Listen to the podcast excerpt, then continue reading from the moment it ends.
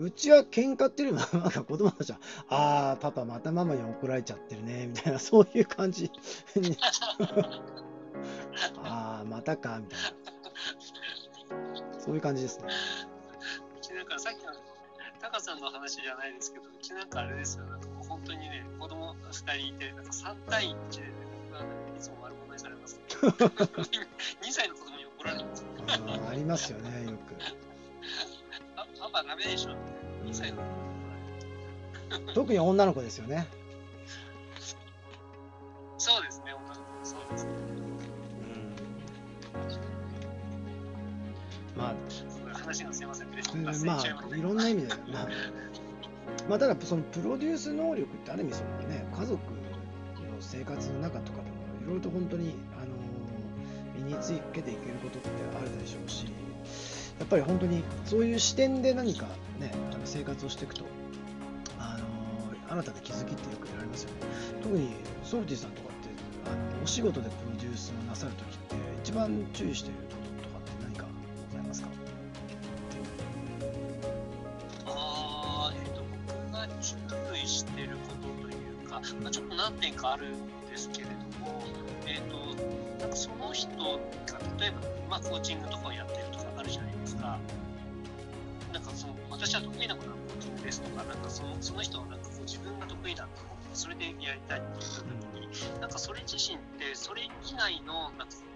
その人が持っている性質とかっていうのはいっぱいあると思うんですね。なんかそういったなんか自分の中にあるものを掛け合わせて違うものにならないかとか、うんより魅力的にならないかとか、なんか割とその掛け合わせたりとか、なんか前もちょっと話したと思うんですけど、場所を変えれないかとか、なんかそういったことっていうか、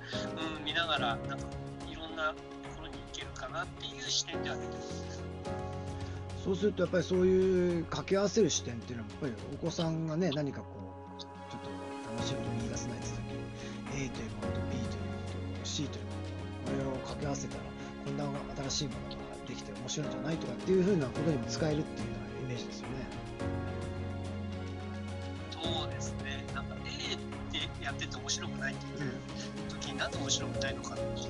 うような要因が分かれば、なんかそこからなんかそれがない世界にそのスライドさせるっていうことができると思うので、なんかそれを説得するためにというか、そのためになんかこういろんな要素っていうのをきちんと引き出して、なんかこう会話するっていうようなことはあるかもしれないですね。なるほどなるほどやっぱり場所を変えるっていうのもすごく一番効果が僕も高いかなっていうふうに思ってるんですよね。やっぱり自分自身もね結局日本に、まあ、外資系の企業に勤めてて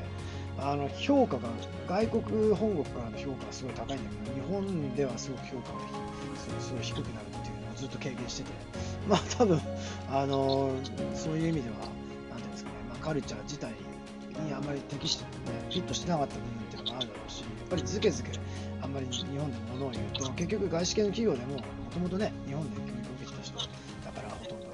まあ、そうするとやっぱりそういった意味で足を引っ張られるのかなって意味で場所を変えてからやっぱりすごくそういういろんな意味でのストレスっていうのは減りましたからねやっぱり場所を変えて同じことの価値を提供してもやっぱりその受け止め方が全然違うっていうのはすごくありますよね。いや、本当ですよね。なんか、なのになんかそこにすごいこだわっちゃうというか、なんかそれの中でなんか一番を目指さなきゃいけないとかっていうような、多分それって、なんかあんまり価値観の幅が多分ないからだと思うんですよね。日本にいるとやっぱうり。ん。なあとはなんかそこから逃げちゃいけないとか、ななんかその場で頑張んなきゃいけないとか、うん。なんかそういうのあると思うんですけど、うんだから、うんなんか今、ロンドンにね、いらっしゃって、いろんな人種の方もいると思うし、いろんななんかバックボーンの方もいると思うので、なんかそれだけでも全然違うと思うんですけれども、なんか多分そもそも場所を移すっていうことをしたことがない人だと、なんかそこら辺に発想が多分いかないかもしれないですよね。そうですよね。だからこそやっぱり、まあ、つ価値っていうのはある意味関係性で決まりますからね。そのね、まあさ前回もおお話しした通り、どんなにお金持ってても無人島行ったりとかしても、そのお金は使えないですし、ね、どっかのそのえ島に行ったら原住民がいて、その人たちにお金を見せても価値があるっていうふうに認識してくれるかどうかは分からないわけですから、やっぱり価値とか才能とかっていうのは、やっぱりその関係性で決まるわけじゃないですか。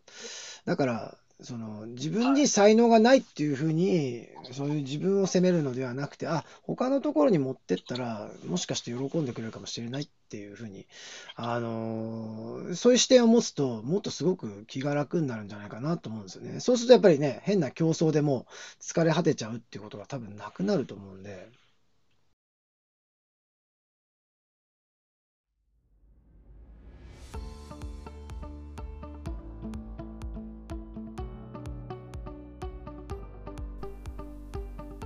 今回も最後まで聞いていただいてありがとうございました。このタイミングでピンときた方は是非フォローをよろしくお願いします。質問や感想などがありましたらコメント欄の方に書いていただけるととても嬉しいです。ライブでの対談に反映させていただくとともに質問については定期的に配信の方でお答えさせていただきます。では次回の放送でまたお会いしましょう。